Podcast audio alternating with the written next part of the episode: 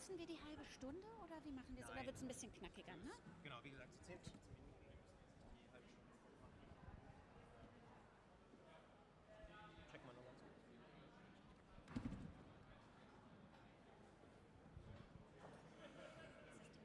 Ja, ja, ist schon an. Das müsste an. Test, Test, Test. Test 1, Test 2. Mal eine kurze Anmoderation. N99 von Detektor FM, live von der Frankfurter Buchmesse aus dem Bereich der Arts Plus. Wer an erfolgreiche Krimis denkt, der denkt oft zuerst an Skandinavien und man muss ehrlicherweise sagen, oft immer noch an männliche Autoren. Katja Bonet ist ein Beweis dafür, dass diese Klischees natürlich nicht stimmen. Seit Jahren sind ihre Bücher Bestseller und aktuell ist sie mit Kerkerkind unterwegs. Ich freue mich sehr, dass sie zu Gast ist in unserem Buchmesse-Podcast N99 von der Arts Plus bei Detektor FM. Hallo Katja. Hallo Christian, ich freue mich sehr. Vielen Dank. Ähm, bei dir spielt eine Frau, Lopez, ähm, die eigentliche Hauptrolle, kann man sagen. Ähm, würdest du dich deshalb als feministische Krimi-Autorin beschreiben? Naja, äh, nicht nur deshalb, sondern auch äh, überhaupt. ähm, Feminismus ist ja äh, sehr weit aufgesplittet, ja, das ist ein weites Feld.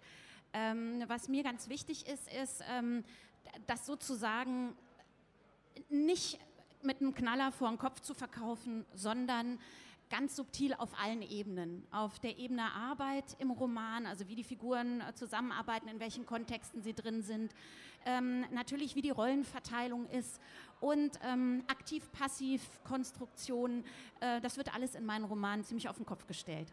Hm.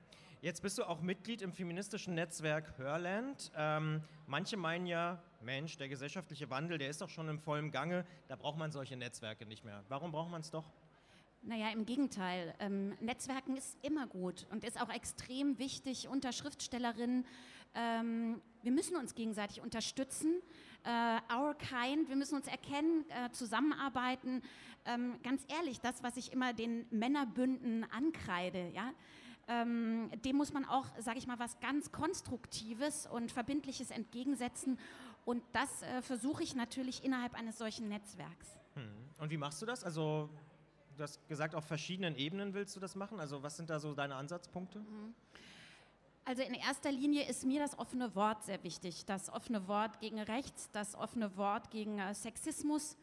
Das, ähm, und das versuche ich in meinen Texten auch klar zu machen. Äh, da werden sozusagen keine Gefangenen gemacht. Ja? Die sind sehr offen, sehr klar, sehr ehrlich das finde ich, äh, äh, fehlt ja auch oft. So eine Klarheit. Ähm, nicht nur zu sagen, oh, äh, die Frauen sind ja schon viel besser dran, äh, guck mal, wir hatten ja jetzt schon so viele beim Deutschen Buchpreis, sondern äh, darüber zu sprechen, dass das die Ausnahme und nicht die Regel ist. Und ähm, dass, ähm, sage ich mal, wie Frauen sichtbar sind und wie auch ihre Welt sichtbar ist dass das noch nie ein linearer Weg war, sondern dass das äh, in erster Linie immer ein Auf und Ab ist und äh, wir eigentlich für 2018 noch äh, manchmal im Mittelalter verharren. Hm.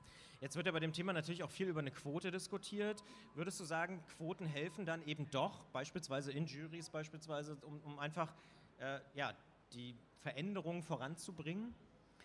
Ja, auch da eine ganz klare Meinung. Ich fände das super. Ja? Ich hätte auch äh, überhaupt kein Problem damit, das einfach mal äh, eine Weile zu probieren und zu schauen, was verändert sich eigentlich.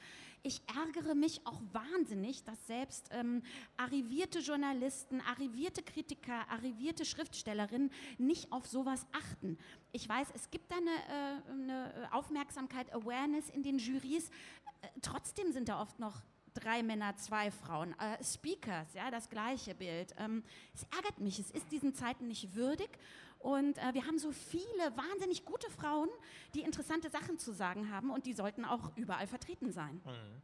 Stichwort Pluralismus, ähm, deine Hauptfiguren, das sind auch irgendwie so ein bisschen andere Hauptfiguren, also gesellschaftliche Außenseiter würde ich vielleicht sogar sagen. Ich persönlich finde ja, damit kommt wirklich ein bisschen mehr Abwechslung in das Genre, also es wird ein bisschen pluralistischer, es ist nicht irgendwie so der Mittelklasse-Typ, der vielleicht eine kleine Psychomacke hat oder so.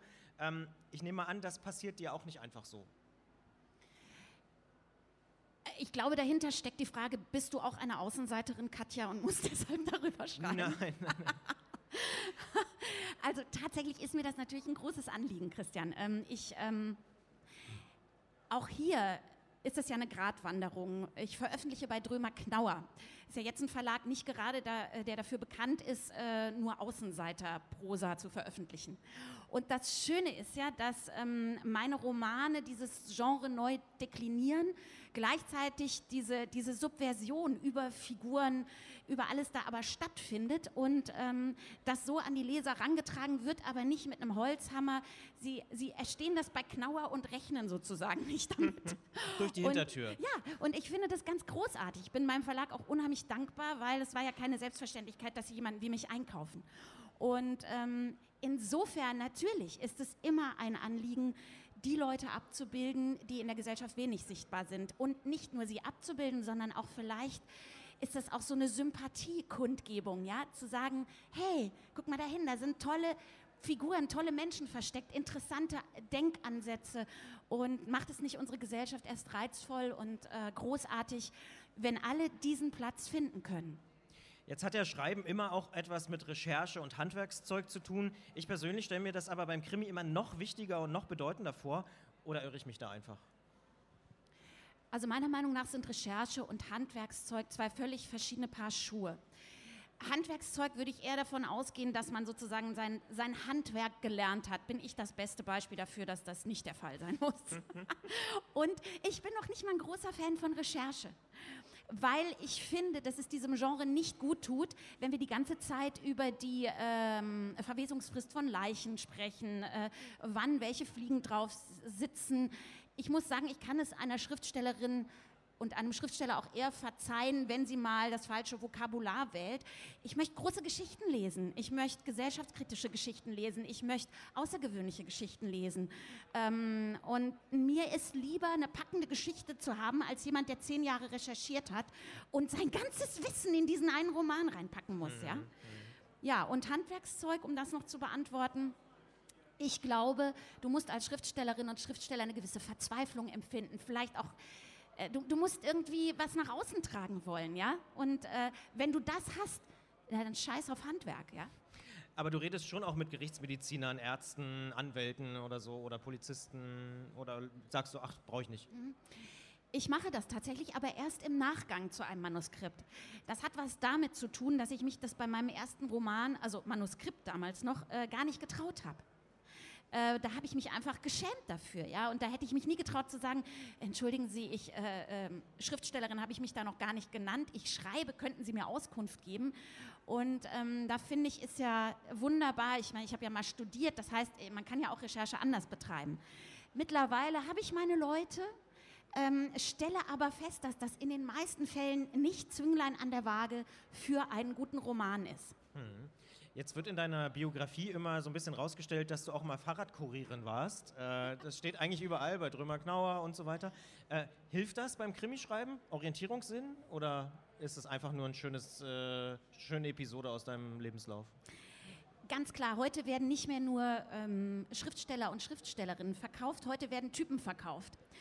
Ähm, ich glaube, mein großes Plus ist, dass ich tatsächlich eine Type bin. Also ähm, bei mir muss man nicht nur sagen, sie war mal Fahrradkurier, sondern ich habe so viel in meinem Leben schon gemacht. Alles kann wirklich sehr gut herhalten für eine verrückte Bio, ja. ja. Ähm, ansonsten hat es natürlich überhaupt nichts mehr mit meinem Beruf heute zu tun, außer dass ich noch sehr gerne Fahrrad fahre. Ja? Und das äh, im Übrigen auch jedem hier nahelegen möchte, auch für Kurzstrecken.